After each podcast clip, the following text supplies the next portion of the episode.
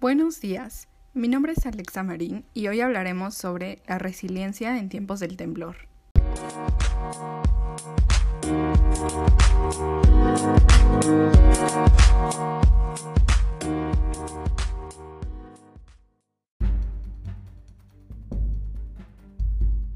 El 19 de septiembre es un día doblemente histórico, pues alrededor de las 13 horas con 14 minutos, México sufrió un fuerte y terrible terremoto. Mientras algunos se preguntaban si sus viviendas eran seguras, otros se preguntaban dónde iban a pasar la noche. Entre disturbios e incógnitas, miles de familias recurrían a albergues y algunos otros a salvar lo poco que quedó de sus pertenencias. Pero esto no es suficiente para vivir. Por medio de los noticieros, miles de familias expresaron su tristeza y desesperación al perder a sus seres queridos, su hogar, sus negocios y principalmente la esperanza.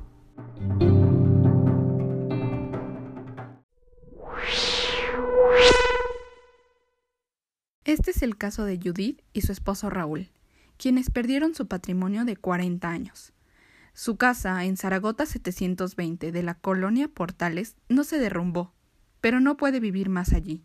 El edificio de departamentos de al lado la dañó, aparentemente de manera irremediable, al recargarse sobre su vivienda, y ninguna autoridad le da la razón de qué pasará. Ya me resigné, dice, aunque sus palabras suenan más para convencerse a sí misma que a los demás. Me resigné a volver a empezar de cero a mis 63 años, pero pide que cuando menos se le ayude a recuperar sus pertenencias. A pesar de que la recuperación sería muy lenta, las familias mexicanas han demostrado una resiliencia impresionante. Probablemente, este hecho histórico es uno de los más catastróficos y lamentables del país. No obstante, nada iguala el apoyo, la solidaridad y la empatía que caracterizan a nuestra patria. Gracias.